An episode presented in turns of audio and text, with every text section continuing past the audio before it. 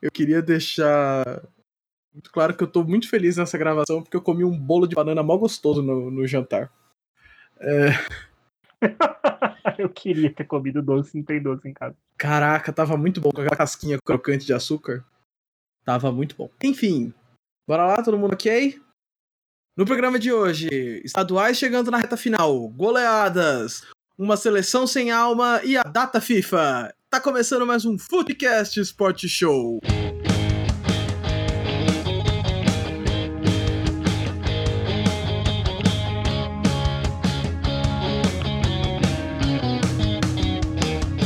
Começa o primeiro tempo do Footcast Sport Show. Esse podcast que em breve vai comprar um podcast de futebol com mais tradição para fingir ser relevante. É, eu tô aqui com o Thiago. Eu sou o Thiago e. Bom, gente, é isso aí, né? Empates acontecem. É, com o Kay. Eu, tudo top, tudo empatop. e com um convidado especial, Gustavo. Fala galera, boa noite aí. Confesso que não preparei nenhuma apresentação para hoje, só tô aqui. é, então, é o suficiente. Vamos começar aqui diretão com o jogo do campeonato mais importante do primeiro semestre. Isso mesmo, Ceará 2, Santa Cruz 1. É, eu já vou abrir dizendo que tá de parabéns a organização da, da Copa do Nordeste, que enfiou o Santa Cruz e o trio de arbitragem com a mesma cor de uniforme os, os dois estavam com o uniforme azul piscina. O juiz estava com a camiseta piscina, calção preto e meia preta. Então ele confundia jogadores do Santa Cruz e do Ceará. Eu achei isso muito bom. Para falar de campo e bola, é, foi um jogo bem bom. O Ceará tá, tá, jogando uma bolinha redondinha. Olho no Ceará. É, que virou o jogo. O Santa Cruz abriu o placar com o Bruno Ré, grande lateral, amado pela torcida tricolor do Recife. E o Ceará virou com gols de Ricardo Bueno e um golaço que não acerta nunca mais de Thiago Carleto. Tiaguinho, o que você tem a dizer sobre esse jogo? Cara, foi. O Ceará tá, tá, mantendo uma constante que, assim, semana passada a gente veio e falou: foi o melhor jogo. Eu não sei se foi o melhor, mas foi um dos melhores essa semana novamente. É, tomou um sufoco do Santa ali no começo, que eu até fiquei meio surpreso. Deixa, deixa eu também falar que o Santa Cruz do, do, do técnico que tem nome de, de bebida láctea, Neston. Grande Leston Júnior. Leston Júnior, ele tem. Meu, o Santa Cruz é um time que impõe mais respeito do que acredita-se. Né? Mas o o Lisca soube mexer bem, né, cara? O Lisca mexeu muito bem ali. E depois que você falou para mim, ah, o, o, não lembro se foi você ou se foi o que que falou. O time do Ceará lembra muito em certas partes Corinthians do cara. Eu fiquei, nossa, ah, eu toda comentei. vez que eu vejo, eu fico tipo, caramba, realmente parece. Parece, é um, é um, jogo, é um jogo redondinho. Inclusive, o Ceará, pelo menos nessa rodada, tá mais parecido com o Corinthians do Carilli do que o Corinthians do Carilli. Exatamente. Cara, mas, mas um jogo bom, um jogo legal de assistir. E surpresa, eu fiquei muito surpreso com a virada do Ceará. Foi emocionante, valeu a pena, cara. Vocês que ficam aí desmerecendo a Copa do Nordeste, cara. De... Quem desmerece a Copa do Nordeste é porque não assiste, porque puta merda. Cada semana tem que surpreender mais. A Lampions é, é um campeonato muito gostoso de ver. É, eu achei engraçado a, a mudança de narrativa do, do, do, goleiro do Santa. Quando o time tava ganhando, ele tava sendo o herói da vitória, porque o Ceará pressionou bastante, jogando no catalão, né? E quando empatou, ele tava sendo o herói do empate. Aí quando o Ceará virou, ele virou o cara que evitou uma goleada. Que, que, queria fazer um comentário aí também. O Roger não consegue se manter, né, cara? O Roger não dá. Eu, eu vi um jogo do Ceará no começo do, do ano que ele tava mandando bem, mas nesse jogo ele foi uma draga, meu. Tanto que autor do segundo gol, Ricardo Bueno, que golaço, né, amigo? E, e, o, mais, o mais surpreendente não, é, não foi nem a tranquilidade dele na frente do goleiro. Foi o Ricardo Bueno jogar bem, né? Não, cara, esse maluco aí é um vagabundo, cara. Esse Ricardo Bueno aí é um vagabundo. Ele passou um ano aqui no, no São Bento, acaba aqui só enrolando e agora ele tá Jogou bem. E, e, meu, e o Roger, sei lá. Eu tinha achado que ele tinha ido pro Ceará jogar bem, mas. Ah, perdeu a vontade já. Ele fez, ele fez dois jogos bons. Eu só vejo o jogo do Ceará quando é contra o Fortaleza, né? Mas ele fez dois jogos bons. Ricardo Bueno, que inclusive é, aplicou a lei do ex no Santinha, né? Jogou um tempo no Santinha, foi, foi bem até. E aplicou a lei do ex, não comemorou. O Ceará pega o Floresta pelas semis do Campeonato Cearense, agora no, no meio de semana. E o Santinha faz o jogo isolado do Evandrão 2018. Um abraço, Evandro, presidente da Federação Pernambucana. Pega o Afogados da Engazeira na quarta-feira. Para dar os dois times com tudo para dar a lógica e passarem pelos seus adversários. O Ceará vai muito bem, obrigado, na classificação da Lampions. E o Santinha briga por por classificação, tava brigando pela, pela liderança do grupo dele junto com o Fortaleza, né? Fortaleza que, que empatou com o Moto lá em São Luís. É, vamos Posso descer. Fazer uma pergunta pra mesa rapidão, antes de a gente puxar pro de jogo? Pergunte à mesa. A gente colocou que o Lisca no passado foi o melhor técnico, né? É, muita briga ali com o Filipão, mas tem, tem eu, eu acredito mais, eu pelo menos pessoalmente acho que o Lisca foi mais técnico porque é muito mais difícil treinar o Ceará que treinar o Palmeiras. Vocês ainda acreditam nesse começo de ano que ele tá mantendo esse, essa fama aí de melhor técnico do Brasil? Olha, cara, se você analisar a, a tabela do, dos dois campeonatos principais que o Ceará disputa, dá para dizer que se não for o melhor, é um dos melhores, né? Agora, o nível de dificuldade de um, cearense, ele é, varia, né? O nível de dificuldade dos estaduais. Então a gente vai começar a fazer esse tipo de, de comparação, acho que é quando começar mesmo é, Copa do Brasil, quando começar é, o brasileiro, mas por enquanto é, o começo é bom, mas é difícil, né? A gente já começar a cravar quem nacionalmente, qual técnico que está se destacando mais. Sim. Vocês falaram uma, vocês falaram uma coisa de, de lei do ex, cara, e tem alguns jogadores que é, jogo sim, jogo não, ele pode aplicar a lei do ex, né? Porque o cara passou por tanto clube que o Jorge, Ricardo Bueno, esses caras, jogo sim, jogo não, eles podem aplicar a lei do ex, né? Ah, o Diego Souza também, né? É, Diego vou mandar... Souza, então. Quando a gente entrar no Carioca, eu vou mandar um alô pro Diego Souza. Ah, sobre, o, sobre a pergunta do Thiago aí, cara, eu acho que assim, o Lisca é, é igual. Eu concordo com o Gustavo também, que ele falou que não dá pra gente cravar, né? Mas assim, o desafio do Lisca, ele é, ele é muito maior do que os outros times, né? O Lisca ele não tem, ele não tem peça e ele tem que literalmente tirar leite de pedra aí todo jogo. Ele vai se provar esse ano, vamos ver. É, o Ceará vem mais sólido, né? E disputa a Série A de novo, né? Vamos ver. Eu, eu, eu acho que o Ceará vai dar muito trabalho esse ano, cara. O duro é que se, é duro é que é muito difícil não cair no, no, na vala comum de se perder cinco jogos no, no começo do brasileiro azedarem com o Lisca, né? Espero que isso não aconteça. É. Vamos lá. Campeonato Paulista. Vamos falar do jogo dos destaques do Paulistão desse ano. Santos 2, Red Bull 0. Red Bull que entrou como uma das melhores campanhas né, da, da fase de classificação. E o Santos, menino dos olhos do futebol vistoso, com Jorge Sampaoli. Uh, Gustavo. Oi. O que temos a, a dizer sobre esse jogo? Olha, eu acho que é, o Red Bull fez um, uma primeira fase bem interessante de Paulistão, né? Eu acho que do, dos times aí do interior foi o que mais se destacou, um futebol diferente, inclusive jogando bem contra, contra os grandes, né? Jogou bem contra o Corinthians, jogou bem é, contra o São Paulo, né? Fez boas partidas nesse, nesse comecinho de Paulista. Mas aí, como todo mundo fala, quando chega numa fase de mata-mata, numa quarta de final, é praticamente outro campeonato.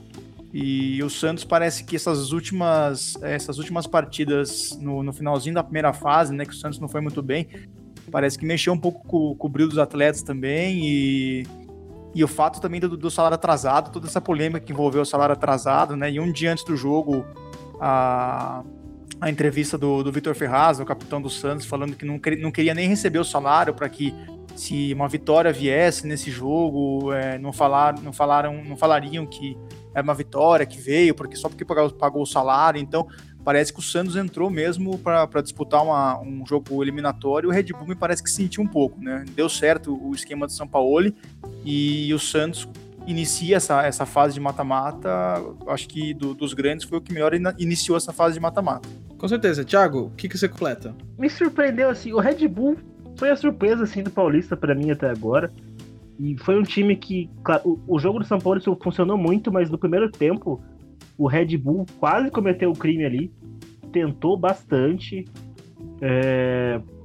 mas é, é aquilo, o Santos tá, tá magnânimo, vinha de uma, uma fase que é aquele finalzinho também de, de pontos corridos que tava, não tava mais tão bem, mas chegou com tudo aí na, na fase do mata-mata. É, eu gostei, gostei, acho que é, é o que tá me melhor colocado agora do, dos quatro grandes de São Paulo aí.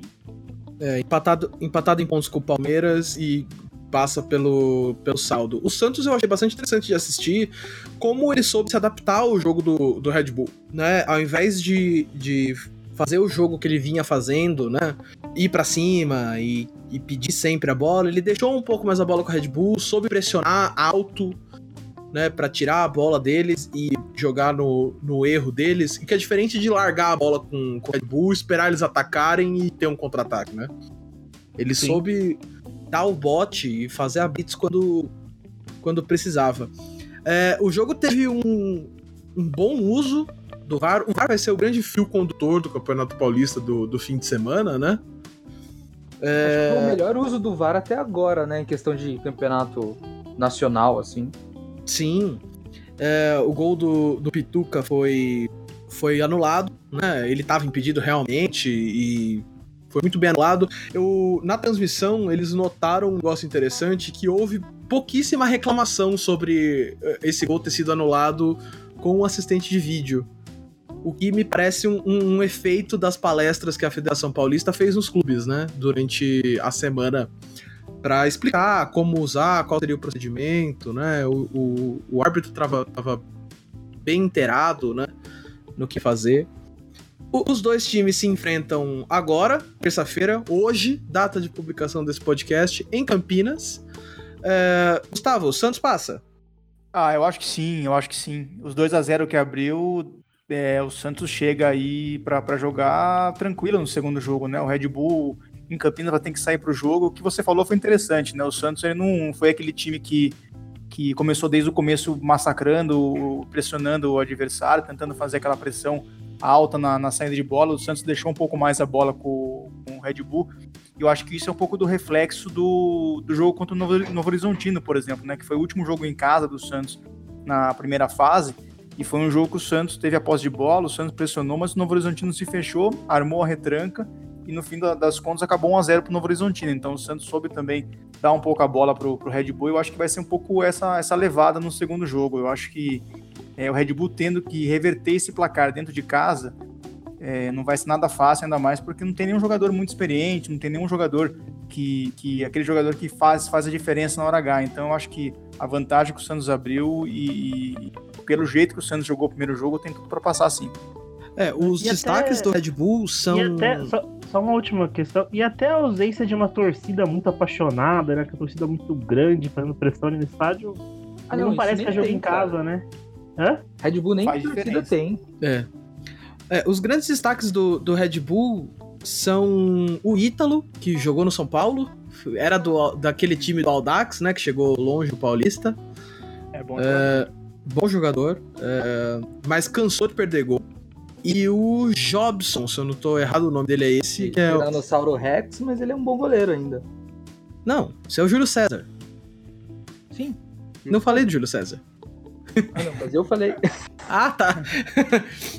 É, o, o, Júlio César, eu acho que nenhum time com o Júlio César Tiranossauro é, merece passar ileso. Ah, mas ele é bom, cara, ele é bom goleiro. Ah, não é. É, você gosta do Júlio César só porque o frango dele contra a Ponte causou 2012 do Corinthians. Também. Causou. ele foi importante.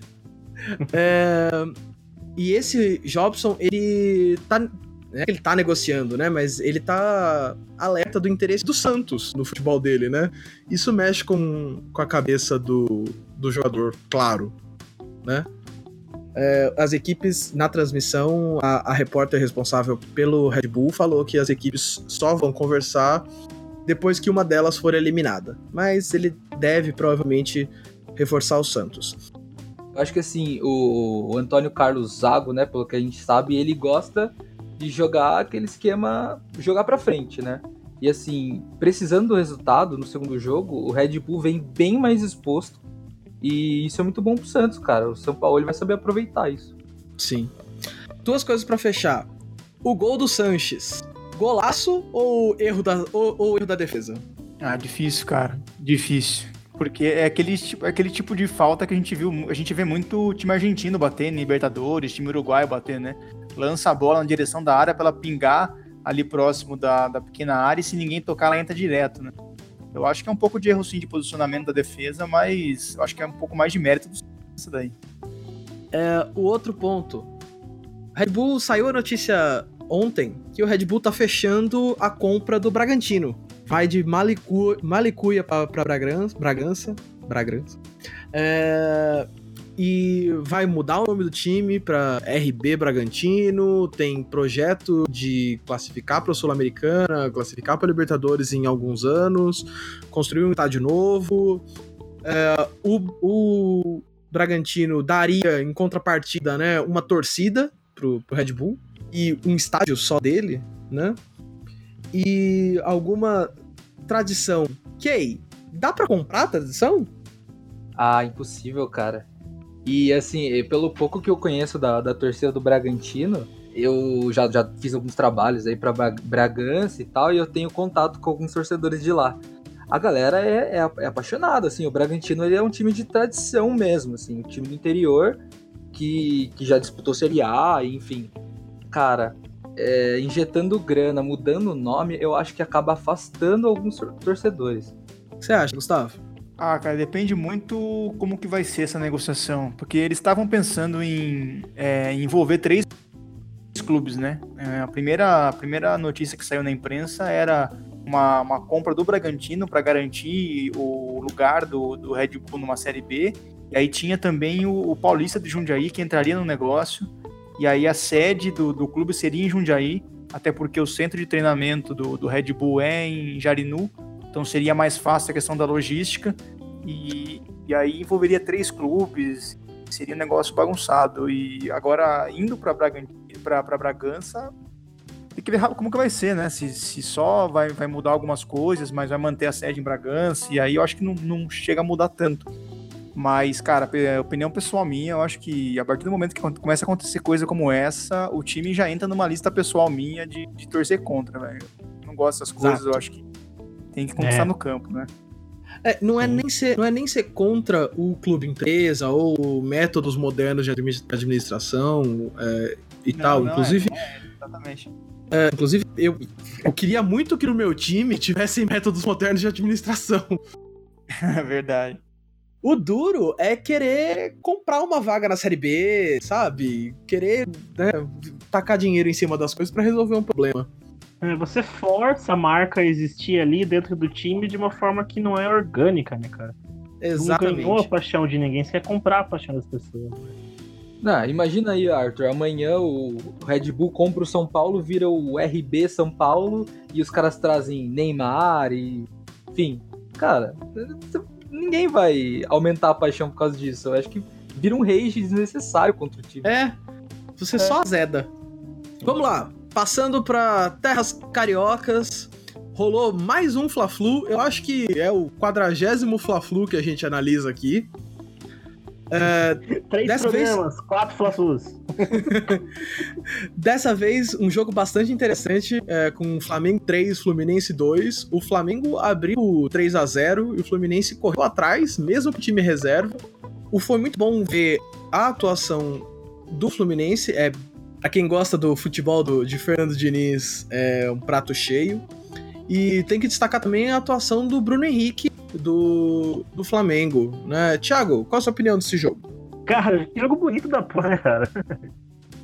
é, é um negócio que, assim, as equipes atuaram muito bem, foi, igual você falou, foi bonito de ver. É, tanto o Flamengo atuando nesse nível, quanto o Fluminense. Eu fiquei muito triste esse jogo não ser empate, cara. Comecei brincando do, empate, aí, cara. Mas merecia, porque o Fluminense correu atrás com uma vontade, meu. que, que era bonito de ver. Com três na cabeça, você, com três na cabeça, você continuar correndo e você fazer dois gols é um negócio que mostra ó, a garra do time mesmo e como funciona as orientações do técnico. E estilos de jogo bastante diferentes, né? Do Fernando Diniz e, e do Abel. Enquanto o Fernando Diniz é aquele futebol de toque, né? De cadência, o Abel abusou das viradas de jogo de um lado para o outro, usando bastante os laterais. É aquele futebol mais direto, de pouco passe, né? É meio futsal, né? O estilo do Flamengo. É meio futsal. Aparentemente, na minha opinião sobre o jogo, foi. Apesar do Fluminense ter perdido, ele, ele saiu ganhando, né? É, como os times. É o que eu falei, foi, foi um negócio que você fica assim: caramba, o Fluminense saiu tão gigante nesse jogo que não parece que os caras perderam. O cara merecia empatar. É, Gustavo, saudades dos seus ex, Bruno Henrique e Gabriel? Olha, cara, o Flamengo tá montando uma subsede Santista lá, né?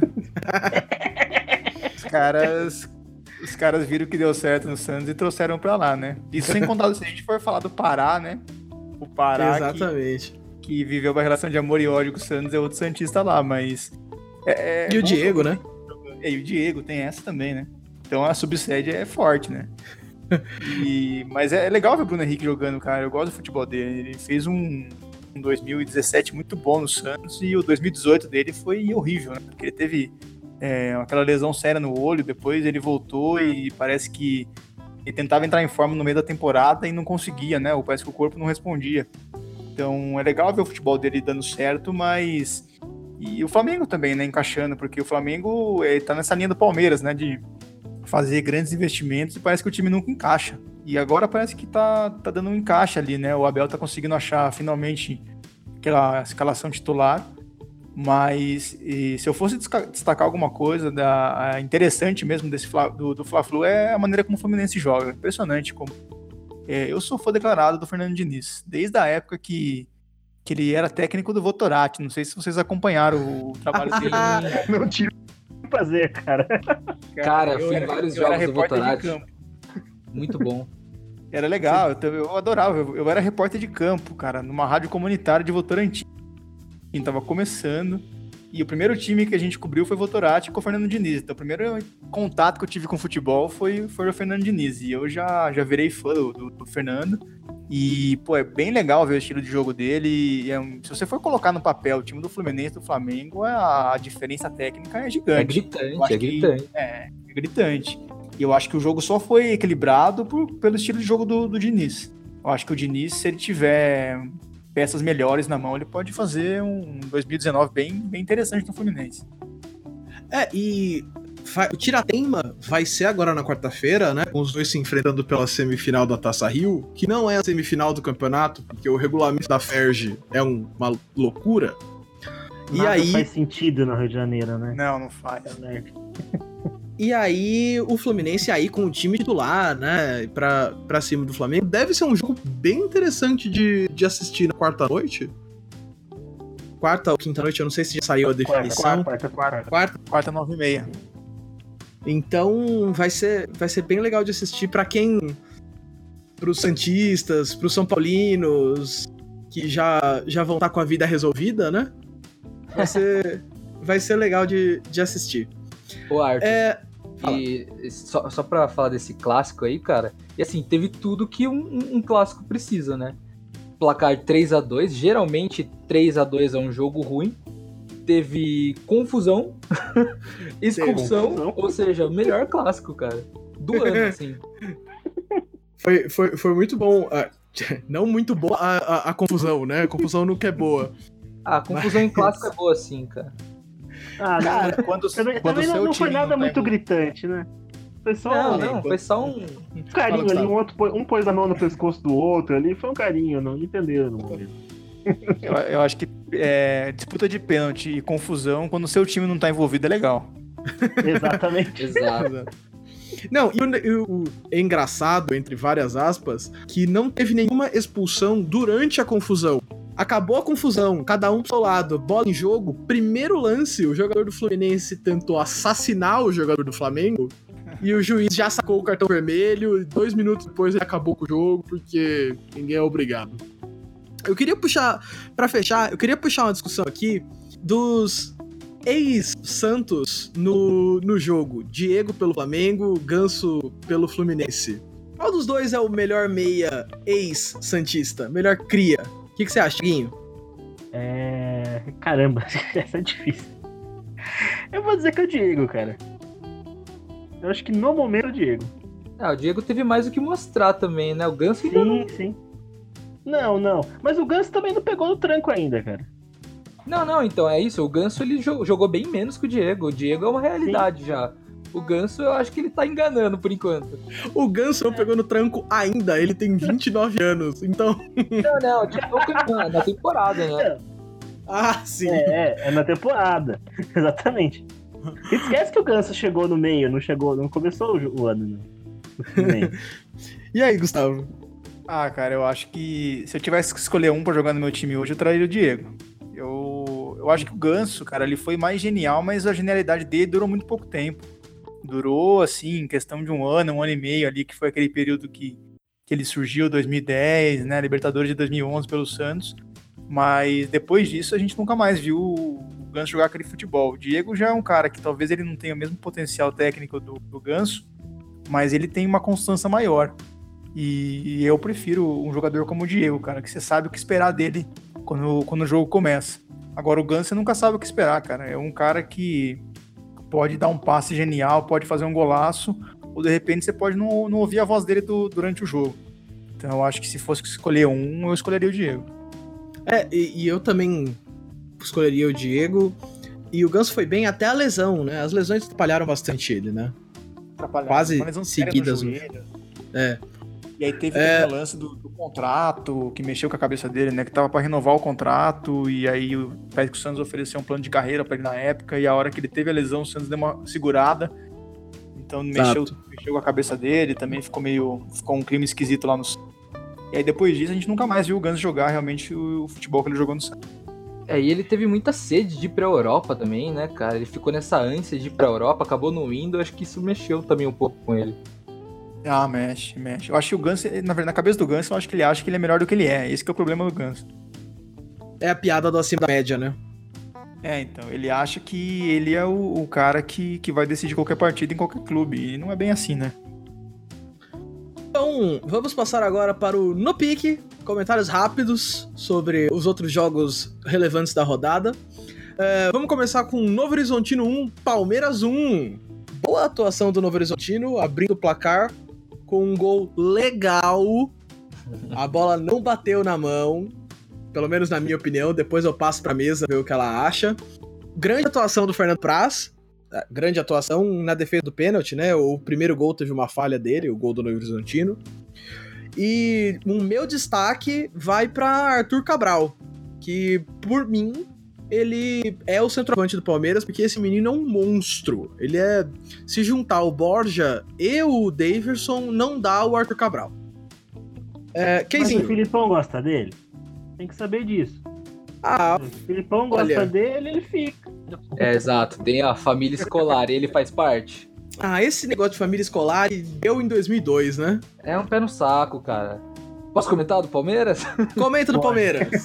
Cara, é, é, o seguinte, velho. O, o, Palmeiras, ele tem um elenco estrondoso. A hora que a galera do, do Palmeiras, galera do Palmeiras, time barra diretoria, resolver trabalhar, porque eu acho que assim, é muita reclamação para pouco trabalho, cara. Você vê os jogos do Palmeiras aí, os, os últimos cinco, o Palmeiras não convenceu em nenhum. E o Palmeiras, ele tem um elenco que é para ser favorito de, de todo o campeonato que disputar, cara. Eu acho que assim, é muita reclamação para pouco trabalho. Cara, olha o elenco é. do Novo Horizontino e olha o elenco do Palmeiras. É pro Palmeiras fazer no é. mínimo 3 a 0 cara. Infelizmente o Giovanni não tá aqui essa semana, mas é, se você pegar, volta da semana passada e houve a frustração dele semana passada, é a mesma coisa, cara. A frustração do Palmeirense é essa, meu. Então, daí você pega o Palmeiras jogando desse jeito, aí você acha, nossa, é o é o Novo Horizontino United, parecia o Borussia é. jogando. Mas não, cara, o Palmeiras jogou mal. Palmeiras, exatamente, os caras têm um puto elenco e não conseguem encaixar. É, eu imagino a frustração que é pros caras, meu. Muito tá todo mundo enganando ali, cara, pra mim, assim. É, é nada contra o, a entidade Palmeiras, mas é, em questão desse elenco, É. dessa diretoria, tá todo mundo enganando, cara. É.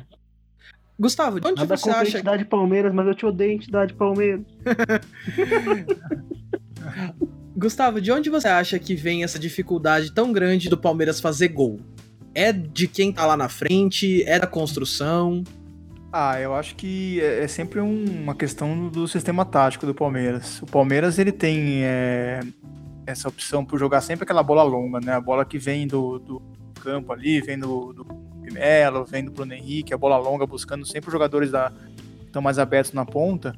Mas se você enfrenta um time bem treinado, como foi o caso do Novo Horizontino, posiciona dois laterais, marcando os jogadores que ficam abertos, aí você acaba com praticamente a, a principal jogada de ataque do Palmeiras. E aí a gente começa a ver que o Palmeiras tem dificuldade. Tem dificuldade para chegar tocando a bola, tem dificuldade é, para A gente não vê pelo menos uma jogada ensaiada, a gente não vê um, um, escanteio que, que a gente vê algo diferente. Então, por enquanto, esse começo de ano do Palmeiras, apesar dos resultados não serem tão ruins, mas em termos de futebol é, é muito pobre.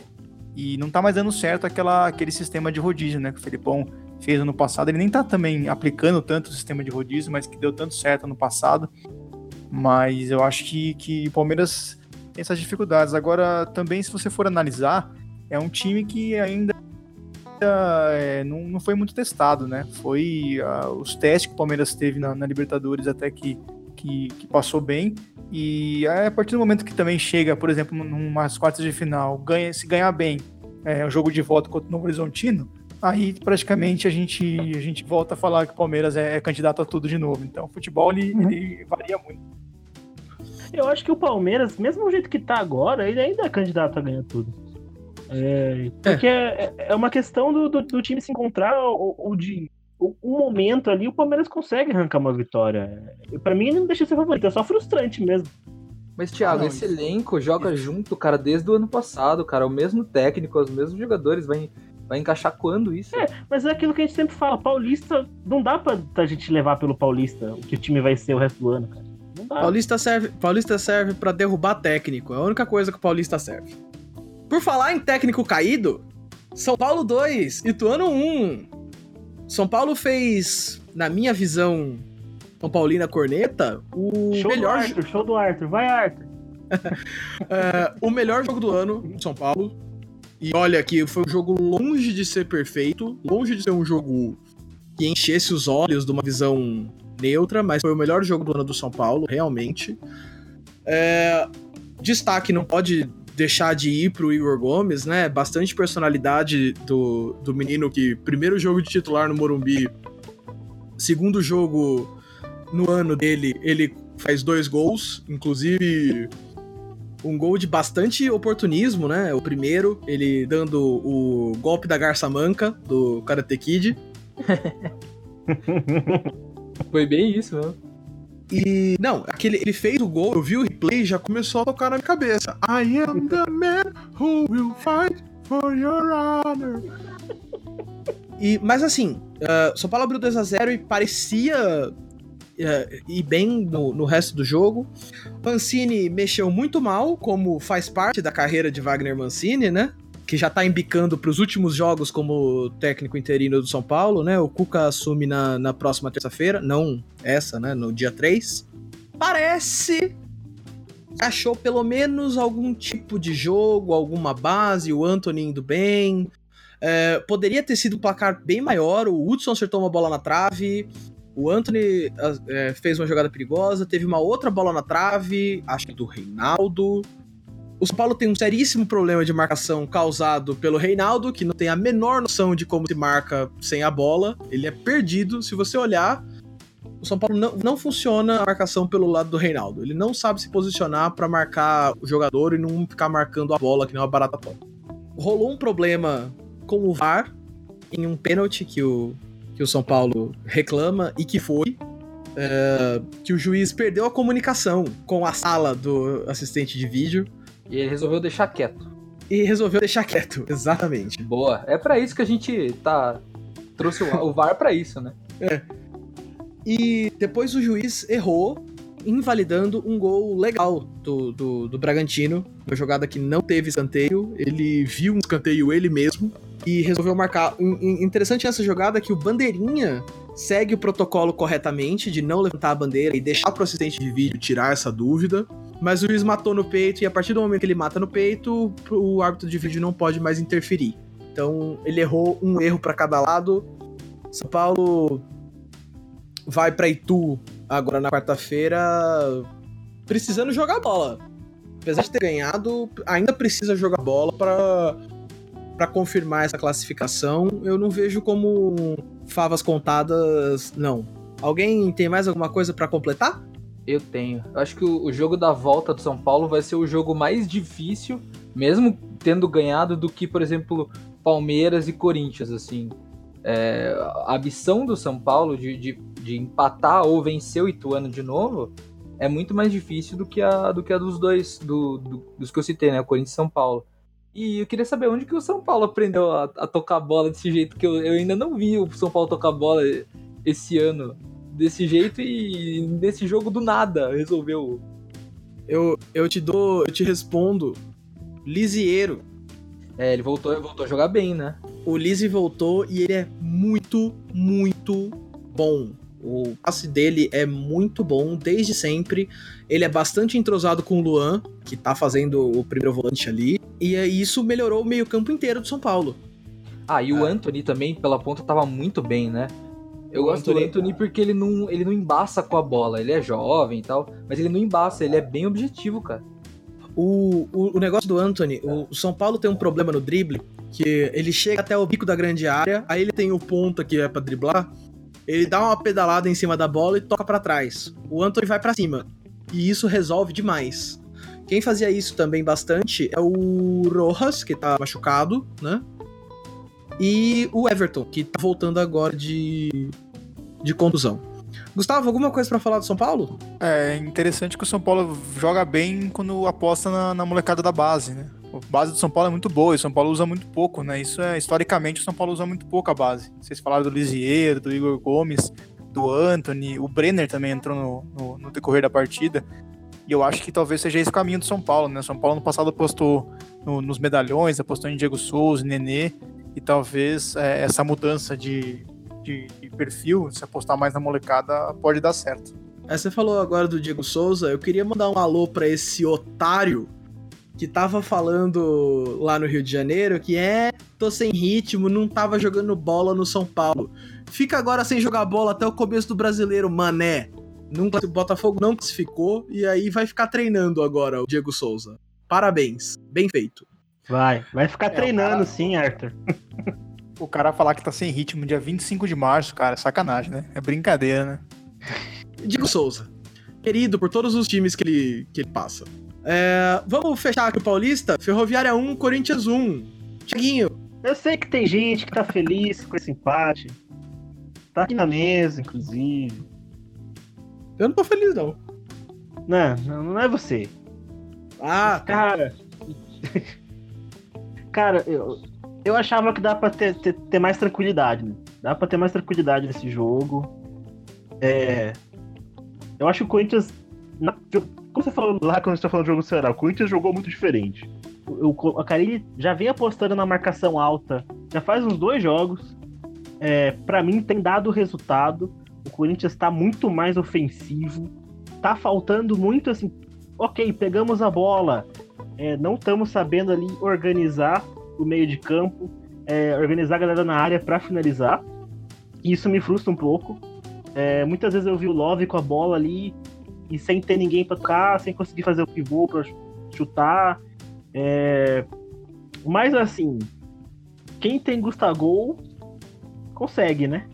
O Gustavo, de novo, abençoado, conseguiu é, no finalzinho ali empatar. Eu, eu, não fico muito feliz com o Corinthians, mas eu também não tô muito decepcionado, não. É, eu acho que tem tudo para ganhar em casa com tranquilidade. Eu não gostei de algumas substituições que o Carilli fez. Eu achei que tinha que ter saído o Clayson ou não o, o Pedrinho na hora de entrar no Gol, mas acho que o Pedrinho realmente não aguenta o jogo inteiro. É, precisava aguentar, porque ele tava ajudando pra caramba na criação. É, tem que muito ver isso aí. É, mas ele compensou, né, Thiago? Ele também tirou o Ralph para colocar o Jadson aí, então ele meio que equilibrou a criação Puta, mas ali no o, meio. o Jadson não faz na mesma, na mesma, no mesmo papel que o Pedrinho, cara. Ah, não, não, não faz. Mas é, é, que porque, que porque o Jadson ele manda aquela bola bonita, ela manda aquela bola certa pra dentro da área. O É, Pedrinho, exato. ele, ele vai, ele vai costurando ali por dentro, né? Ele manda a bola mais rasteira. É, então, mas o que eu achei é, coerente do. Eu achei coerente do Não, Carilli Faz co- é coerente com o gol. o Gustavo. É coerente É. com o Gustavo no, no jogo. Mas o gol não veio pela cabeça, né? O cara marcaram É, o. Gustavo o tempo todo. É, então, assim. Foi um jogo bom no Corinthians. Não foi um jogo ruim, não. O Corinthians jogou bem. É, mas o que, o que tá faltando ali me deixa preocupado. Não pra agora. Pelo lado da Ferrinha, destaque pra Arthur e Léo Arthur, né? A dupla. Sim.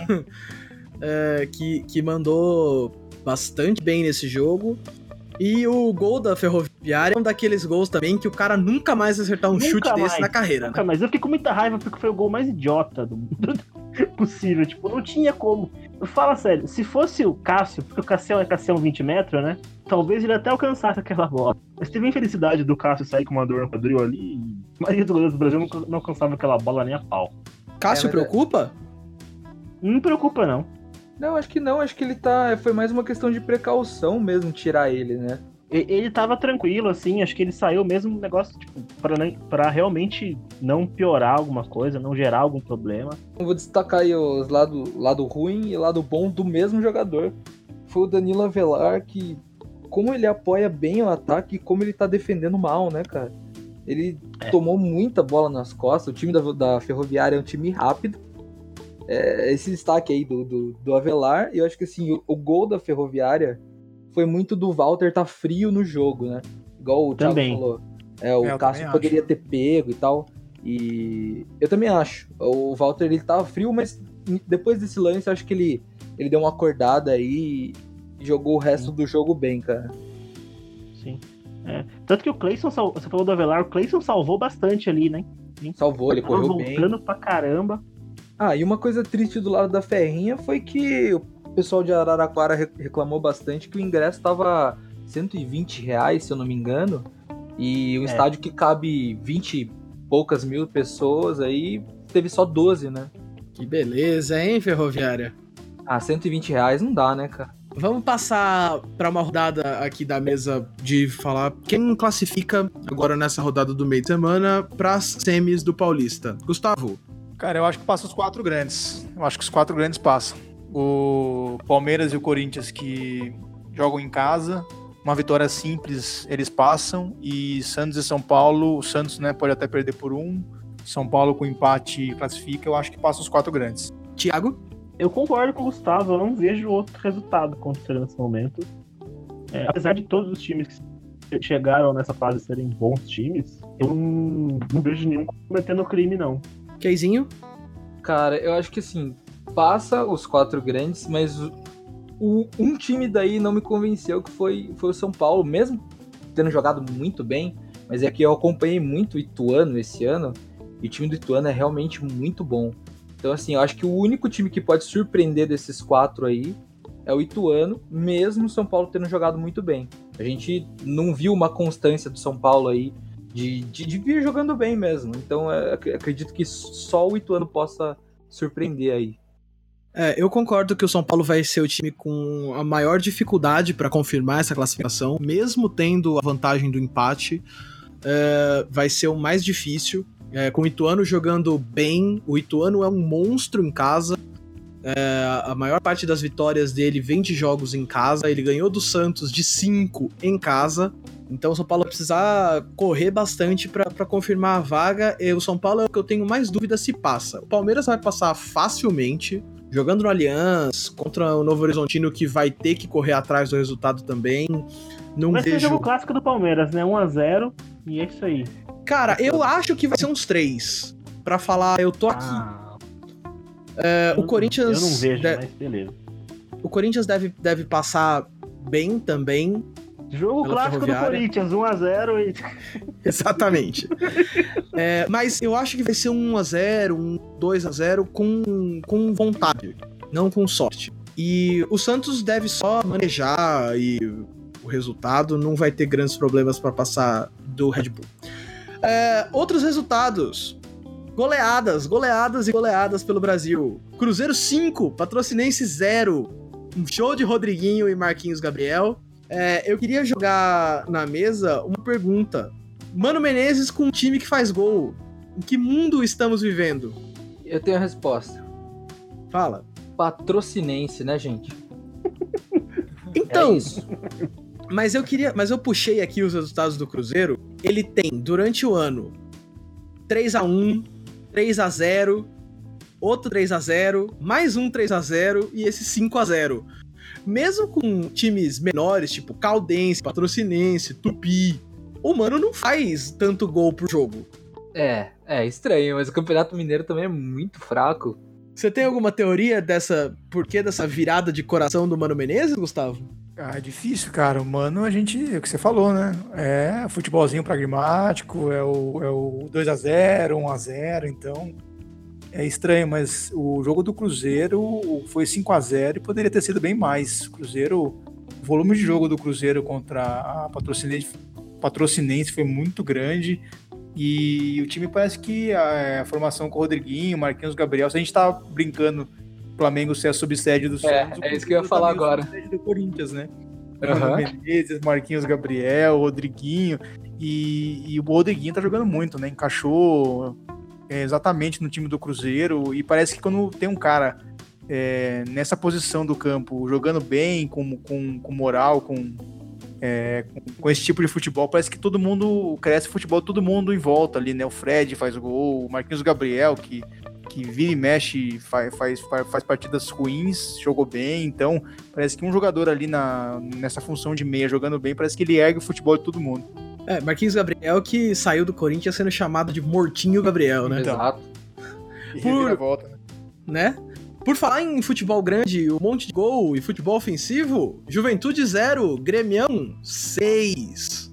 Primeiro gol de Diego Tardelli pelo Grêmio. ah, volta a, a fazer gol do Luan. É, o Grêmio. Eu, é, tá ficando repetitivo a gente falar do Renato Gaúcho, né? Mas mais uma vez, Portalupe mandando bem, queimando minha língua. Sempre fui crítico dele. Alguma coisa a dizer, Thiaguinho? Eu tenho a declarar. Os números falam por si. Parabéns pros times que ganhou, pros times que perdeu, tem outros troféus. É, Exato. Não, e o, desta- o destaque negativo é o Juventude com, com o técnico Marquinhos Santos, né, cara? E São Bento começando com, com o pé esquerdo no Juventude, né? Tomando 6 a 0 do, do Grêmio. Em casa. E, e o grande motivo disso ter acontecido, além da superioridade né, do Grêmio, o Grêmio chegou uma hora que o Grêmio tava jogando com Viseu, Tardelli, André, Lu, Luan, Everton. O Renato falou assim: vou atacar. Que eu tô afim. É, foi o. tem que dar rodagem, né? Tem que dar rodagem pro jogador. Mas caramba, precisa jogar com cinco atacantes? É, o, o, o lateral do Juventude foi expulso. Perdeu, primeiro ele perdeu um gol feito. Aí ele deu uma tesoura voadora no cara do Grêmio. Foi expulso. Logo depois o Grêmio faz gol. E aí desandou tudo. Lá em Pernambuco. Sport 4, Petro- Petrolina 0. É, mas por que, que vocês estão falando de Sport Petrolina? Goleada de time relevante, tem É espaço porque aqui. o Arthur torce pro esporte. É só Não. por isso.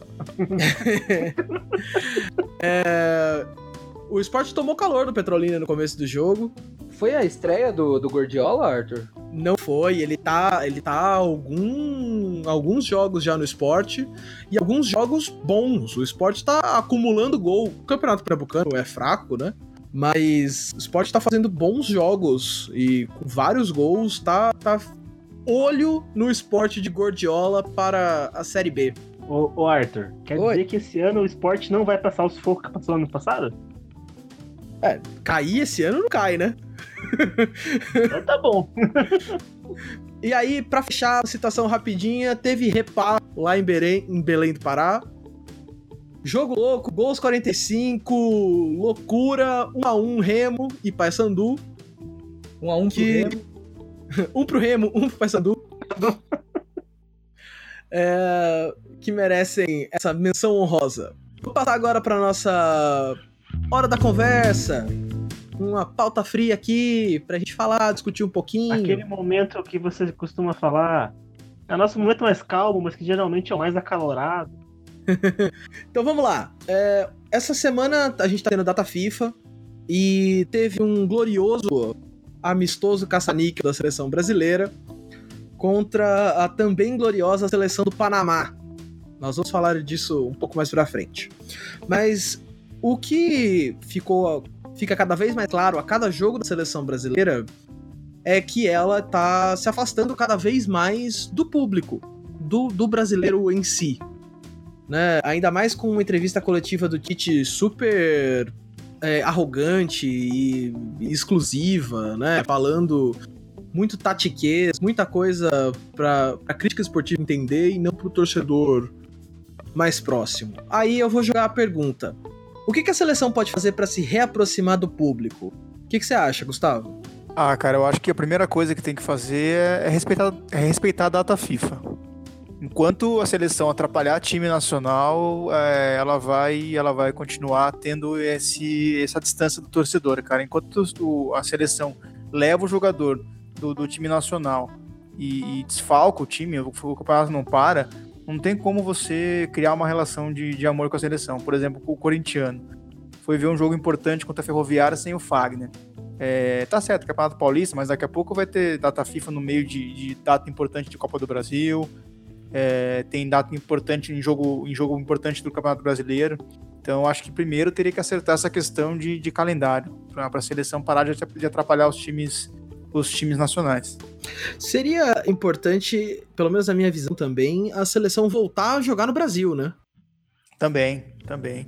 Porque ficar jogando só no Emirates o tempo inteiro, né? A casa da. É, tudo bem que esses dois amistosos agora não vão ser no, no, em Londres, mas a casa da seleção brasileira é o Emirates Stadium, né?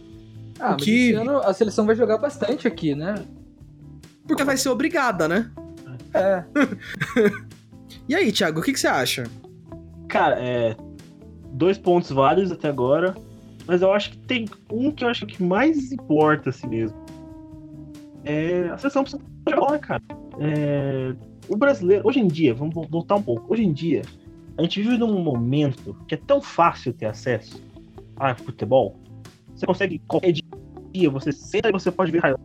Aí você pega uma domingo, você tá highlight de, de jogos de sábado maravilhosos, jogos de domingo maravilhosos. E assim, uma coisa, um fato, é que a seleção não tem jogado, não jogou em 2018, não tá jogando agora, o futebol de encher o olho. E o brasileiro espera da seleção um futebol, se não for pra encher o olho, um futebol vitorioso. E no momento não tá sendo nenhum dos dois, nem vitorioso nem enchendo o olho. É, então acho que sim, falta respeitar a data FIFA, também falta jogar no Brasil, é, mas também falta jogar futebol e essa coletiva do Tite deixou bem claro, é, é um taqueiro, é uma coisa que, que não fala de emoção, não fala do que o Brasil gosta de ver no futebol. O Brasil gosta de ver no futebol é, a beleza mesmo do jogo, aquele lance bonito de você ver e gosta de ver a vitória, porque é uma seleção que a gente está acostumado a acompanhar a seleção sendo vitoriosa ou sendo muito relevante. É, e quanto mais a gente cai de relevância, mais a gente se afasta, porque o público brasileiro é assim. É, não tem como negar. Enquanto a gente tá ganhando, a gente tá lá. Quando a gente não tá, a gente não tem tanta atenção. É, o futebol continua sendo importante porque é o nosso esporte nacional. Então a gente sempre vai ter alguma atenção. Mas quantos esportes a gente já não viu subir no público e depois cair porque o brasileiro era bom e depois não era mais? Né? Foi assim com o tênis, é, foi assim com a Fórmula 1. Gosta de esporte, então... gosta de ganhar, né, Tiago? Quanto tá Exatamente. Ganhando, é, é, pra reaproximar é, é vencendo. Simples vencendo é. e vencendo bem, porque a seleção brasileira ela é a mesma questão do Palmeiras e Novo Horizontino lá, devido às proporções. Mas assim, a seleção ela é infinita, mil vezes melhor do que a do Panamá, cara. Então, assim, no mínimo 3, 4 a 0. Vencer tranquilo, não dá pra empatar com o Panamá, não. A seleção brasileira teve um pequeno pedaço de bom futebol, futebol vistoso ali no começo do Tite, né? Uhum. Que tava enchendo os olhos, a galera tava bastante confiante, né? E aí depois a Copa deu uma bela derrapada, né? E agora também não parece, nesses jogos que rolaram depois da Copa, não parece ter retomado, né? Um, um rumo. E vai ter a Copa América pra se provar agora. né, jogando em casa, apoio da torcida e tudo mais, para ver se, se também dá um passo maior para essa reaproximação do público. Voltar a jogar no Brasil é, é para mim é essencial. É, entender o que o público quer ver, parar um pouco para pensar o que, que, eu tô fazendo, quem eu tô convocando, por que eu tô convocando fulano e ciclano. Porque a mensagem, isso é muito claro, né? A mensagem que o Tite passa é, para os jogadores é sai do país que você entra no time. Né? Paquetá, Paquetá vinha jogando bem, não ia. É, o Vinícius Júnior vinha jogando bem, não ia. O Arthur, do, do, Barcelona, vinha jogando muito bem, foi campeão da Libertadores pelo, pelo Grêmio e não Mas ia. Arthur, Arthur, tem, uma, tem a questão que o Gustavo citou também. É, ficar chamando o jogador que joga aqui acaba atrapalhando o campeonato e isso meio que afasta o torcedor também. Então, então assim... mas aí não é o problema da seleção, é o problema dos clubes e da CBF na hora de montar esse calendário bizarro que desrespeita completamente as, as datas FIFA, né? Aí, aí... E, ele, e, e, ele podia dar chances, né? Teve a época de dar chance pro, pro Luan no Grêmio, teve a época de dar chance até pro Dudu do Palmeiras.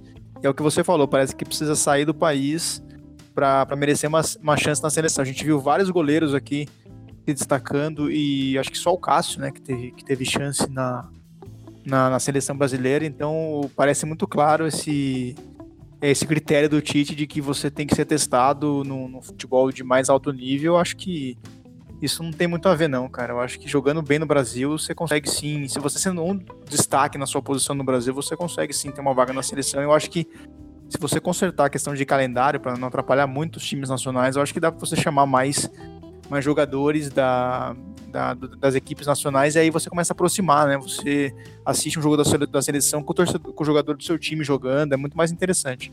Sim. É, porque é duro, é duro assistir jogo da seleção pensando, nossa, espero que ele não lesione, sabe? É tipo, espero que ele vá bem para espalhar o nome do meu time pelo, pelo mundo. E isso não acontece mais no Brasil. Eu fico. Eu lembrei agora, a gente comentou do Luan. A desculpa do Tite para não levar o Luan foi que ele não tinha como encaixar o Luan no jogo. O Luan tava voando. Pro, você é o técnico, problema seu. Mas arranja um espaço. Quem é bom tem que jogar, velho. Ou pelo Exatamente. menos tem que estar no grupo. Exatamente. O, o, o Tyson ele não tem problema para encaixar, né? É. É. é, é duro. Eu, eu me afastei há um bom tempo da seleção brasileira é, de acompanhar. Eu acompanhava ferrenhamente quando eu era bem mais novo, era um acontecimento, até com os meus amigos, e né, da gente ver, ah, não, a seleção vai jogar e tem amistoso, e a gente vai juntar pra se ver, né? E Hoje em dia teve amistoso? Teve. Amanhã eu vou jogar com a, com a República Tcheca e, ah, tá, beleza, tanto faz. É duro. É, é, essa era da Brasil Global Tour é, serviu para enriquecer bastante a CBF e afastar bastante o torcedor da seleção brasileira. É, e amistoso que não vale nada, né, cara? Eu acho que qualquer. Acho que o, o, os quatro jogos do, do Paulista são mais interessantes para assistir na, nesse meio de semana do que o jogo da seleção. Completamente. Completamente. Não tem por então, que pensa, né? amanhã. E aí quando, quando o campeonato estadual tem muito mais. Não é, não é pouco, né, cara? Eu acho que se eu tivesse que escolher é, quatro, sim, se eu tivesse a opção de, de, assistir quatro jogos entre esses cinco, os quatro, os quatro grandes paulistas seleção, eu escolheria os quatro grandes. E, e você vê que eu acho que muita gente que você perguntar também ia nessa linha. Então, quando a seleção brasileira tá perdendo para campeonato estadual, cara, realmente é, é, um problema muito grande. Então vamos, por falar em seleções, vamos passar para a Copa para a data FIFA no segundo tempo do Footcast Sport Show. Rola a bola, apita o tio. Vamos falar das nossas amigas, seleções amigas e colegas. Holanda e Alemanha jogaram no, no domingo.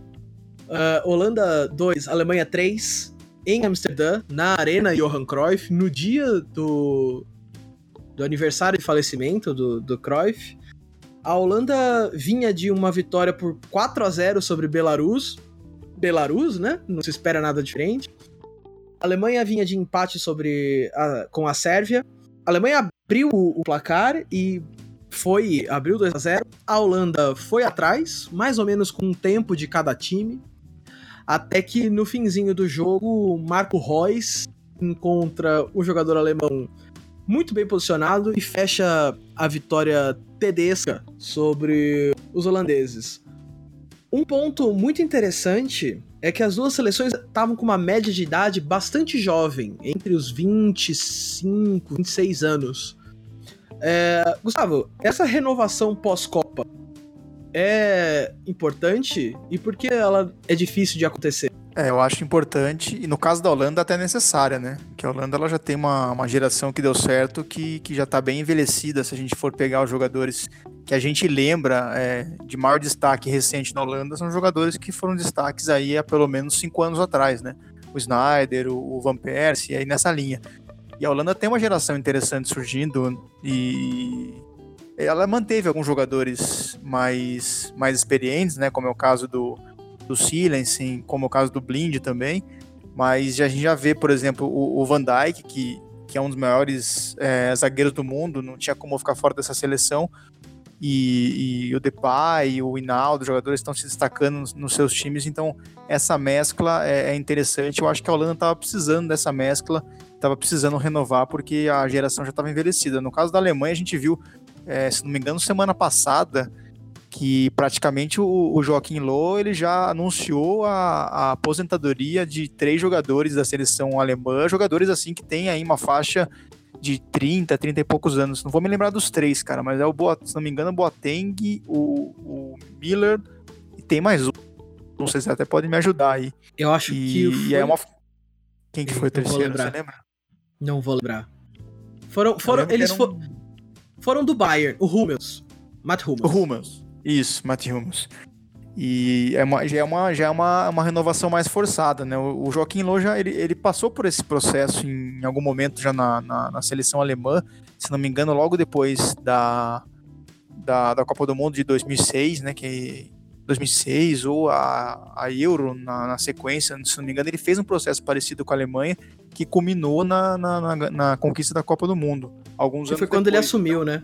Ele é, assumiu depois da Copa do Mundo ele fez esse processo e a gente vê que tem uns nomes interessantes, né? Ele manteve um, um, uma pequena base, o Neuer, é, o Gudangan, que jogou um pouquinho do jogo, mas a maioria realmente jogadores, essa nova geração da, da Alemanha tem muita gente boa aí, né? O Rudiger é um zagueiro que eu, que eu acho interessante.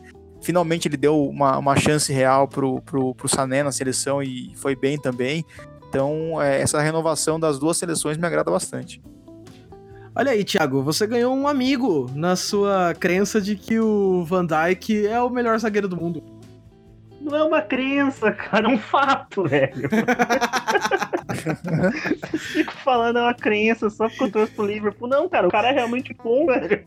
Não, eu concordo, cara, eu concordo. Ele é, acho que, um dos melhores zagueiros do mundo. Top 3, vai. Top 3 do mundo hoje. Top 3, sem, sem dúvida. O cara. Eu acho. Ele, ele eu é acho ótimo, também. velho.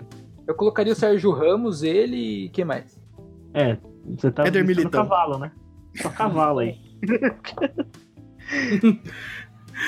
mas, É, mas, mas, mas- Arthur, uma seleção que, que não é tão jovem assim é a do próximo jogo, né?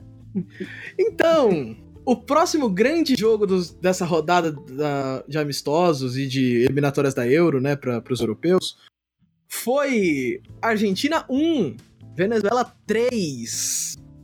O- as seleções sul-americanas se enfrentaram no Monumental de Nunes. Ah, não, não, não. Foi no Vanda Metropolitano, em Madrid. Que, né, é onde você Ah. espera que a Argentina jogue. Com a Venezuela, né? É, Exatamente. Bom público. É. É, o, a- o jogo marcou a volta do Messi à seleção depois de nove meses, né? O último jogo dele tinha sido a eliminação da Argentina na Copa. E mais uma vez o Messi produziu e foi um oásis no time da Argentina que tentou, tentou, tentou e não passou pela Vinotinto.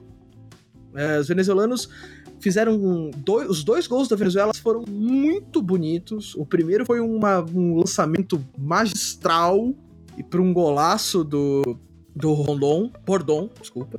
E depois um golaço do bico da grande área do Murilo que não tinha goleiro no mundo que pegava aquela bola. A Argentina chega a empatar com o Lautaro Martinez, um dos melhores jogadores dessa geração mais recente da Argentina toma, só, toma um gol de pênalti com paradinha voadora dele, Joseph Martinez, artilheiro da Liga Americana de Futebol. Jogador do Atlanta United. Atlanta United. Que Meu Deus. é muito bom centroavante e passou reto por todos os times brasileiros. Tiaguinho. Oi. E aí? O que que rola com a Argentina? Ah, cara, eu acho que ainda é muito uma questão de, de não conseguir encontrar o técnico certo. Podia ter saído do Vanda Metropolitano com o Simeone na mala, né? Pois é, pois é, assim. Não... Mas é que tá. É... Cara, é uma questão de encontrar o técnico certo. É, a gente não vê nenhum técnico conseguindo trabalhar. E assim, precisa buscar uma renovação urgente, cara. Não dá para contar com os caras que já estão atuando aí faz tempo. Não dá pra contar com o Messi, com o Suarez e, e, aí. Tem gente boa, né? Na Argentina. Tem, se vocês pegam o Campeonato Argentino, tem ótimos jogadores também lá dentro. Eu sinto que eles estão também numa, numa síndrome de Brasil também. Pegando os caras que jogam fora, sei lá, cara. Eu, eu não entendo a Argentina. Eu não entendo. Eu achei já uma revolução do, do Lionel Scaloni ter chamado aí o Kahneman, né? Que vem aí anos, no mínimo uns três anos já sendo cotado pela seleção e, e ninguém tinha chamado ele. E o Benedetto, né? Eu acho que, mano, tem sim, igual o Benedetto Thiago tá falou. precisando mesmo, cara. É, então, igual o Thiago falou, tem, tem sim uma renovação de jogadores rolando na Argentina, só que os técnicos não perceberam isso ainda, sabe? É, acho que sim, Messi é um cara que não, não dá pra sair, mas também é o único dessa lista aí que não dá pra sair. Tem Pra mim, o Lautaro também não dá pra sair, não, viu? o Altro, não? O Lautaro Martinez não dá. Jogadoraço. Ah, ele é bom, mas tem o Benedetto também, né, que é muito bom. É, realmente. Mas, Inclusive, cara- o Lautaro saiu pra entrar o Benedetto no jogo. sim, eu acho que assim, posição fixa, vai, tem dois, três, mas, cara, tem aí, a gente tem de bala. No, no próprio Campeonato Argentino, a gente viu aí uma, uma final de Libertadores com dois times argentinos, cara. Então, assim, jogador bom tem. Agora precisa dessa, dessa renovação aí. Eu queria ver um, um técnico muito renovado treinando na Argentina, tipo um Klopp da vida, assim. Mas aí, os irmãos abrir mão, eles né, per- cara? Eles perderam a chance com o São Paulo, né, cara? O São Paulo era pra ser isso. Era, mas ele fez um mau trabalho, né, cara, na, na Argentina. E ele foi boicotado pela AFA, né? Sim, não, é- mas ele fez uma das piores Copas da história da Argentina, né? A Copa do Maradona foi melhor do que a dele, né? Pois é. É, Gustavo, você acha que os jogadores mais novos da Argentina eles sentem muito o peso dessa essa falta de títulos, o peso da frustração do Messi espalha pra eles? Ah, eu acho que sente. Eu acho que sente. Eu acho que acaba afetando todo mundo ali, cara. É impressionante como parece que tem uma aura, uma aura negra ali, né, que fica em torno da Argentina. E é, tá virando comum a gente ver jogo da Argentina e acabar o jogo, a gente vê aquela cena do Messi cabisbaixo, saindo de campo. Acho que todo jogo ele pensa, pô, nunca mais vou voltar pra cá, né? O que, que eu vim fazer aqui, né? E Sim. eu acho que é uma Todo, renovação todo do jogo parece o tempo, último mas jogo do Messi, né? é impressionante. Tô, acabei de abrir uma matéria aqui do Globo Esporte. A foto que tem do, do Globo Esporte é o Messi cabisbaixo com o pessoal da, da, Venez- da Venezuela comemorando no fundo. E eu falei, eu pensei, pô, é uma foto que eu vejo praticamente todo, todo jogo da Argentina. Você vê essa foto, né? O Messi saindo cabisbaixo, o pessoal comemorando no fundo. E, mas é uma geração interessante, cara. É o Lautaro Martinez realmente um jogador bem interessante. O Armani é um goleiro, eu acho bem interessante também. Fazia tempo que eu não vi um goleiro do, do nível do Armani, por exemplo, na Argentina. Não é, um não é um goleiro que a gente pode colocar no, no- no top 5, top 10 do mundo, mas eu acho que já é um goleiro melhor do que o. Caramba, me fugiu o nome agora do último goleiro da Argentina. Cabaleiro? Era res- O Cabaleiro, Cabaleiro. o próprio outro jogador também, que, era, que é reserva do Manchester, também me fugiu o nome. Romero. O Romero, eu acho que o Armani é um goleiro ruim melhor. demais. É, então eu acho ele fraquinho também pra ser goleiro de uma seleção do tamanho da Argentina. Mas é difícil Mas eu o goleiro concordo, cara. Eu acho que bom, né? falta um. É, então, tem essa. E eu concordo, acho que falta um comando técnico ali, falta um esquema de jogo. É duro também que os caras não têm tempo pra treinar, né? Então, isso pesa um pouco. Agora, o que foi surpreendente não foi só a, a vitória, o placar, foi a maneira que ela aconteceu, né? Porque a Venezuela dominou o jogo, ela, ela até foi superior. Se você pegar o jogo inteiro, eu acho que a Venezuela foi superior e você é, ver a Venezuela sendo superior contra a Argentina não é uma coisa que a gente tá muito acostumado a ver, né? A, a- Venezuela evoluiu bastante nos últimos Evoluiu. anos. é, principalmente por causa. Depois da chegada do Dudamel, né? Como técnico, ela deu uma bela evoluída. E vem, a, a, vem uma promissora geração venezuelana, né? Com o É, Soteudo, com o Joseph Martinez, o goleiro, o Farinhas, é muito bom goleiro e é bastante jovem. Bom goleiro, bom goleiro. É bem. Cara. Ele fez uma defesa incrível numa cabeçada tira-roupa do. A tira-roupa não, a queima-roupa do. Nossa, tira a roupa, Eita. doideira. É, é horário. É, é, do Lautaro Martinez. É, pode é, sair um pouco da piada, tipo, ah, jogo com a Venezuela é vitória certa. Vamos passar É. agora pra uma rodada no pique. Começar com os vencedores da Guerra das Malvinas. A Inglaterra vem de duas goleadas nessa data FIFA. Primeiro, um 5 a 0 sobre a próxima adversária do Brasil, a República Tcheca, com um triplete do Sterling, que tá de parabéns, Raheem Sterling. É, E eu queria jogar pra, pra mesa, ok, Oi. agora vai pra Inglaterra? Cara, a Inglaterra, ela, nos últimos anos aí, principalmente, a, não é só a Inglaterra, mas a Premier League, vem, vem deixando esse um pouco de lado de ter grandes craques de outros países, né? E, e vem revelando jogadores.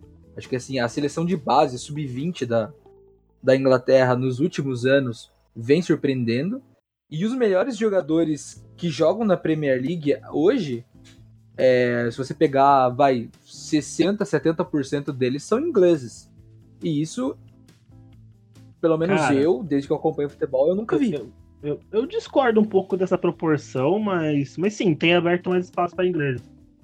Cê- Não é cê mais aquela discorda? invasão estrangeira que tava tendo uns anos atrás. É, Agora a gente consegue olhar pra uma seleção inglesa e identificar jogadores que se dariam bem em qualquer outra seleção do mundo. É, o Pickford O é muito bom Sterling é um goleiro. O Sterling, o Dele Alli, o Kane. Harry Kane, é. É. A gente consegue falar de uma seleção inglesa consistente. É, aí, na segunda-feira, a Inglaterra encontrou com Montenegro e passou por cima de Montenegro, mas rolou um sustinho no começo. Montenegro abriu o placar e aí a Inglaterra virou com gols do Kane, dois do Ross Barkley, que é reserva no Chelsea e é, para mim é um jogador mediano pra bom. É, um do Kane e mais um gol de Raheem Sterling, que tá numa fase espetacular. Pra mim é o melhor jogador do campeonato inglês, discordando do meu amigo Thiago que vota no Sterling, no Van Dijk. Sim. É, É, você pega a, seleção da, da Inglaterra, ele tem o melhor ponta, que é o Sterling, vai, ele tem o Salah, tem o, o, Mané e tal, o Sterling é um, é um bom jogador, vai, então um dos três melhores pontas do O campeonato. Sterling é o, é o ponta mais constante, eu diria. Sim, é, e tem, tem o melhor centroavante, e na minha opinião, não sei vocês, mas tem o melhor volante também, que é o Henderson. discordo quanto ao melhor centroavante, Discordo. mas Totalmente do Henderson ser o melhor volante. Com- Totalmente. E, e quem, quem é o melhor centroavante de- depois do, quer dizer, na frente do Harry Kane? Pierre-Emerick Aubameyang. Ah, Da- mas da Premier clubismo, League? né? Clubismo, É. clubismo. Não, não é não, não. Eu acho, mundo? não, da Premier O League. Arthur, o Arthur Da não Premier League? sem B que o É. melhor, o O melhor Agüero, centroavante da. Premier League é o é o jogador Ah. do Tottenham. O Agüero, o Agüero é o melhor atacante, mas o melhor centroavante, eu acho que o Aubameyang ainda tá na frente. Clubismo. Não, não, é, não, não, é, não, se você vai ver, o Aubameyang tem uma média de gol muito alta, velho. Ele sabe, ele corre muito bem, ele sabe se posicionar muito bem. O Kane cansa de perder gol. Eu não, Não, não o acho, eu concordo com isso. O Kane não é o melhor, nem a pau. é, Não é. Mas você não falou quem é melhor. quem é o melhor então, Thiago? Eu falei, óbvio. Pra mim, eu-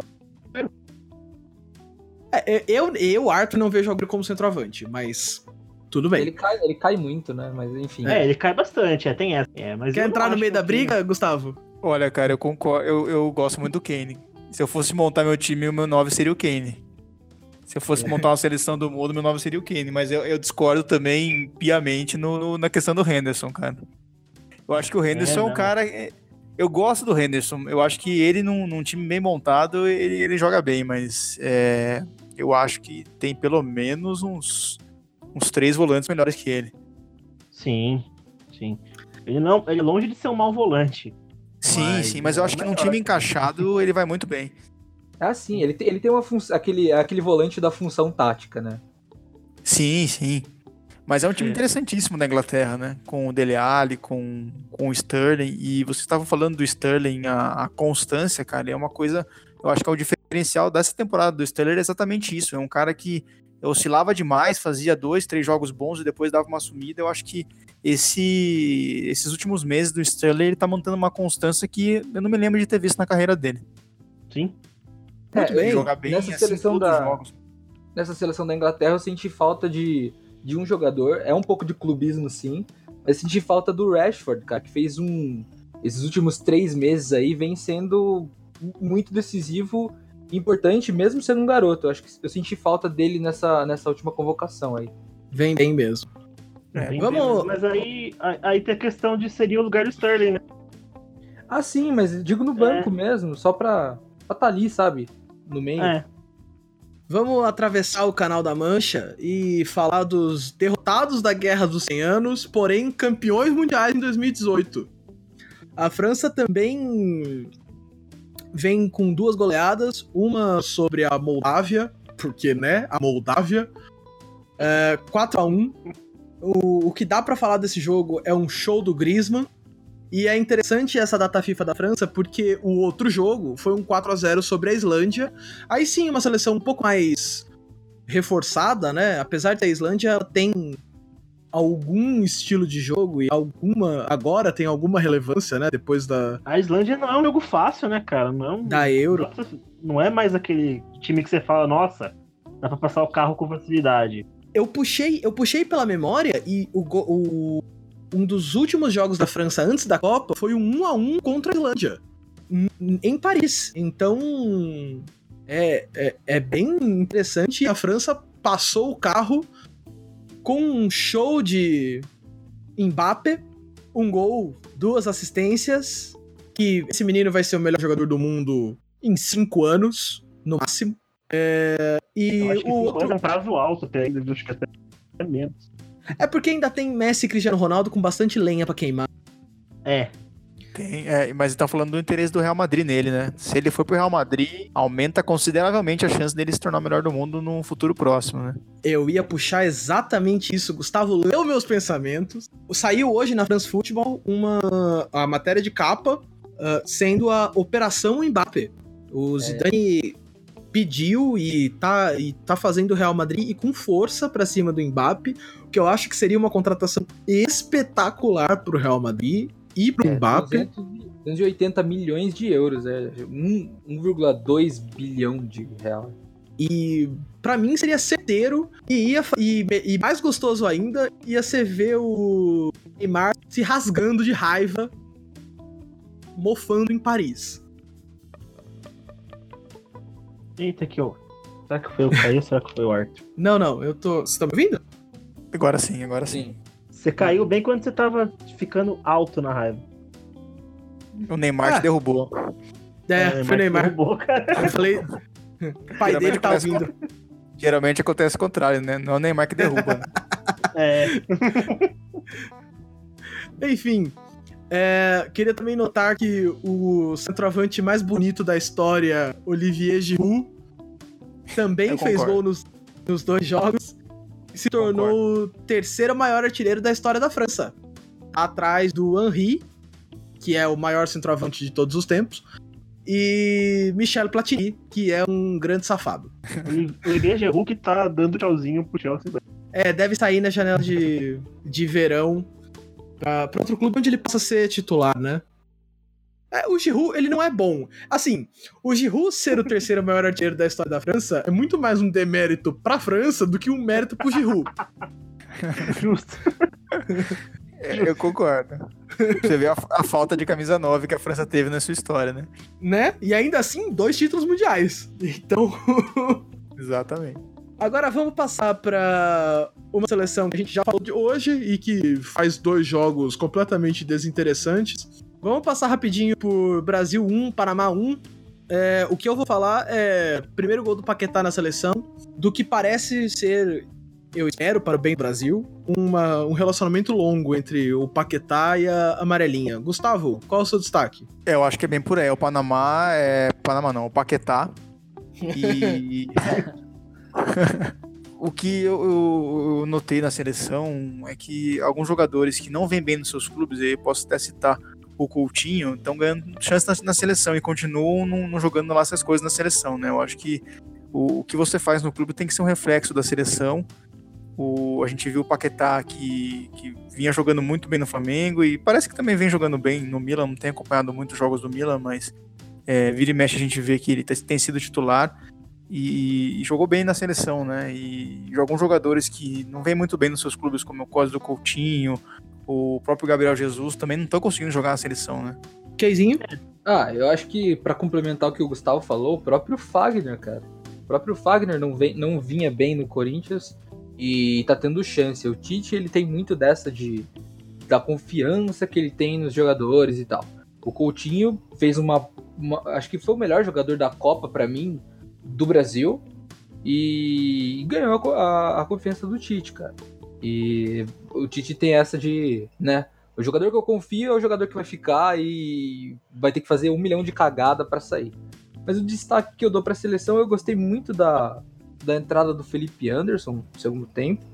Ele é um cara que tá jogando no West Ham aí, vem vem se destacando, vem é. jogando bem. Espero também que seja um relacionamento duradouro, né? Igual Eu, eu gostei que você se contradisse, né, né, Keizinho? Que você falou de jogadores que estavam indo mal nos seus times, foram mal na seleção. Você falou um que tava, tá, tá indo mal no West Ham nos últimos jogos e você foi bem. Ah, sim, uhum. não, mas é, é que ele. O Felipe Anderson tá lá pela temporada passada, né? Que ele fez uma, uma baita temporada passada. Não. Então. Eu ainda falo que é muito circunstancial. Ele está mal agora, mas ele fez ótimos jogos durante a temporada. É questão de fase mesmo. É, pois é, ah, e, a questão do é diferente Paquetá, do Coutinho da temporada inteira é uma droga. A, que, a, questão do Paquetá, ele tá, ele tá jogando muito bem no Milan. É um time que é um dos times mais difíceis de se adaptar do mundo, assim. Então ele vem, vem provando que, que ele é, é bom jogador. Então, o Brasil pega a República Tcheca agora na, na terça-feira. Thiago, o que, que você espera desse jogo? Eu não espero muito, não, cara. eu não espero muito, não. É eu espero que faça a obrigação. Acho que dá para a seleção mostrar mais futebol do que mostrou em relação ao Panamá. Mas não me surpreenderia também um jogo que não seja tão diferente do Panamá. Mais um 1x0. Espero só no empate de novo. espero que no empate de novo. E eu espero que o empate tenha incomodado aí para buscar uma vitória legal. Mas eu não tenho muita expectativa, não, cara. Eu tô bem desanimado com a seleção. Eu não tenho expectativa nenhuma para a seleção brasileira. Para fechar, Espanha 2, Noruega 1. Eu, o meu destaque é o gol de pênalti de cavadinha do Sérgio Ramos, que, né, Sérgio Ramos batendo uma cavadinha, eu não sei o, que aconteceu no mundo pra, pra isso rolar. Alguém quer puxar alguma coisa desse jogo? Na mesma semana que o Mano Menezes faz 5x0, o Sérgio Ramos faz um gol de cavadinha, né, cara? Uma coisa. o mundo tá ao contrário. Foi maravilhoso essa semana, né, cara? Vamos passar agora pro cartão vermelho da semana. Cartão vermelho! É, a gente comentou sobre a Vinotinto, né? A seleção da Venezuela. E sobre o Dudamel. É, a Venezuela vem passando por uma convulsão política a qual eu não vou ousar tentar explicar aqui, até porque a gente não tem tempo e eu não tenho tanto conhecimento assim. É, mas que um dos atuais encarregados pela política externa da Venezuela se encontrou em Madrid com o técnico do Damel na concentração. E isso foi liberado, contanto que nada fosse publicado, essa, essa visita não tivesse nenhum uso político. E aí o cartão vermelho vai para esse cara pela quebra de palavra dele e pelo uso político da seleção para um, um reforço de visões políticas. Não vou fazer uma, uma um juízo de valor aqui. Então, né? Usar o esporte é como para alavancar é, alguma coisa política é muito utilizado, sempre foi a vida inteira, mas tá errado, né? E corre o risco do Dudamel sair da seleção. É, depois disso, eles estão vendo o que acontece. Alguém quer comentar? Num raro momento não tem que comentar, não, cara. então, vamos passar Vamos passar. Ah, vamos falar. Um negócio. No meio do cartão vermelho, um negócio feliz, a Venezuela jogou hoje na segunda-feira com a seleção da Catalunha. Ela perdeu de 2 a 1 um, o jogo foi em Girona. É, mas é interessante. É, um amistoso não oficial, porque a seleção da Catalunha não tá afiliada à FIFA, né? Mas. É legal. É legal, é legal ver isso acontecendo. Foi nem televisionado esse amistoso, né? Ele foi por uma TV catalã. É, então, Só. bem Tô, tô, tô, tentando caçar algumas informações desse jogo aqui, mas. Foi difícil achar informação. Sim. Vamos passar agora pra Forte Bomba da semana. Forte Bomba! Tem duas, na verdade. Que uma delas é no jogo da Inglaterra, o Raheem Sterling fez uma homenagem muito a um menino que sofria de, de câncer e que faleceu recentemente. E comemorando um dos gols, o Sterling homenageou esse menino e foi bem, bem tocante ver isso acontecendo é, num, num, palco tão grande, né? O futebol é para isso, né? Também para mostrar o lado humano. Ele, até, ele fez o gol, né? Ele mostrou a camisa do. Tinha cam... Num dos gols que ele fez, ele mostrou uma foto, né? Que ele tirou com o Exatamente. Faleceu, né? Uma homenagem bacana. Bem bacana. É bacana, mas atitude bem bacana do Sterling. E por falar em conscientizar, é, algum negócio muito bonito aconteceu na Argentina que eu acho pouco provável que aconteça no Brasil. É, domingo foi o Dia da Memória na Argentina, né? Que é um dia de reflexão. Não vou falar comemoração. É um dia de reflexão sobre a ditadura argentina. E todos os clubes grandes, em conjunto, lançaram em suas páginas oficiais é, demonstrações de, de apoio a esse dia. E lembrando que a Argentina nunca mais vai se ver obrigada a passar por um período de ditadura como ela passou.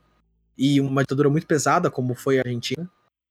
E é muito bonito ver isso acontecendo e todos os clubes agindo né, em direção a, a um ideal só, e no tamanho da importância da, da, da, da noção que os clubes têm do seu tamanho e do seu papel social no país.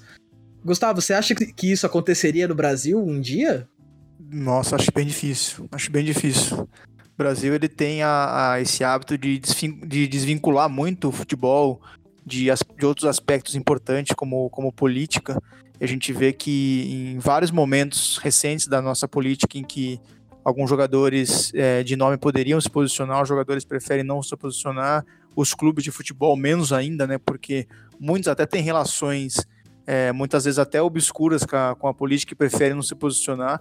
E é bem interessante ver, ver uma, uma atitude como essa vindo é, de, de uma gama de clubes, né? não de um clube só ou uma, uma agremiação só, mas uma união de, de todos os clubes da Argentina é, contra um, um mal, né? Se a gente pode chamar assim, da, da história da nacional, e eu acho bem interessante, cara. Eu acho agora no Brasil dificilmente a gente vai ver uma coisa dessa, acho que num futuro próximo. É bem difícil mesmo.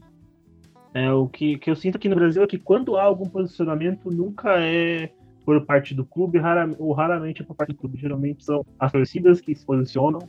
As torcidas se posicionam como a torcida do Náutico, falou, né, sobre o assassinato da Marielle, né, no aniversário de, de, um ano, né, é, ela se posicionou no clássico com Santa Cruz. A torcida do esporte se posicionou nesse fim de semana sobre a reforma da Previdência, a reforma da Presidência, o ato falho. É, falando, né, que o torcedor também é trabalhador e quer se aposentar com dignidade. Inclusive, essa faixa foi obrigada pela polícia pernambucana a ser retirada do campo.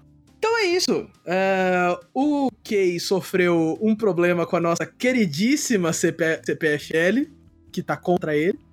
Então ele não vai poder dar um tchau tchau. É, Gustavo, que, quem gostou Oi. de ouvir suas opiniões, cara, é, você é jornalista, né? Onde você está trabalhando atualmente? Onde o pessoal pode continuar acompanhando o Gustavo? Legal, cara. Olha, eu trabalho na, na Rádio Cruzeiro FM aqui de Sorocaba, sou, sou comentarista esportivo da, da equipe de esportes da Cruzeiro e a gente é, tem como costume cobrir de forma mais, mais frequente o time da cidade, o São Bento, mas também a gente às vezes faz alguns jogos de fora e aproveitar para convidar todo mundo amanhã. Quem, quem gosta de transmissão esportiva pelo rádio, amanhã a gente vai transmitir o jogo do Palmeiras, Palmeiras e Novo Horizontino. Então, quem tiver a fim de, de acompanhar, pode. É, quem é aqui da região do Sorocaba pode sintonizar ali nos 92,3 ou então entrar no, no site da Cruzeiro, que é cruzeirofm.com.br e ouvir com a gente o jogo do, do Palmeiras amanhã. Pô, bem legal, cara. Muito bem. Assinem o feed, comentem, compartilhem o podcast, nos sigam nas redes sociais, Footcast Sport Show. Tá bem fácil encontrar a gente, só não encontra quem não quer. é isso aí, galera. Até semana que vem e tchau, tchau! Tchau, tchau!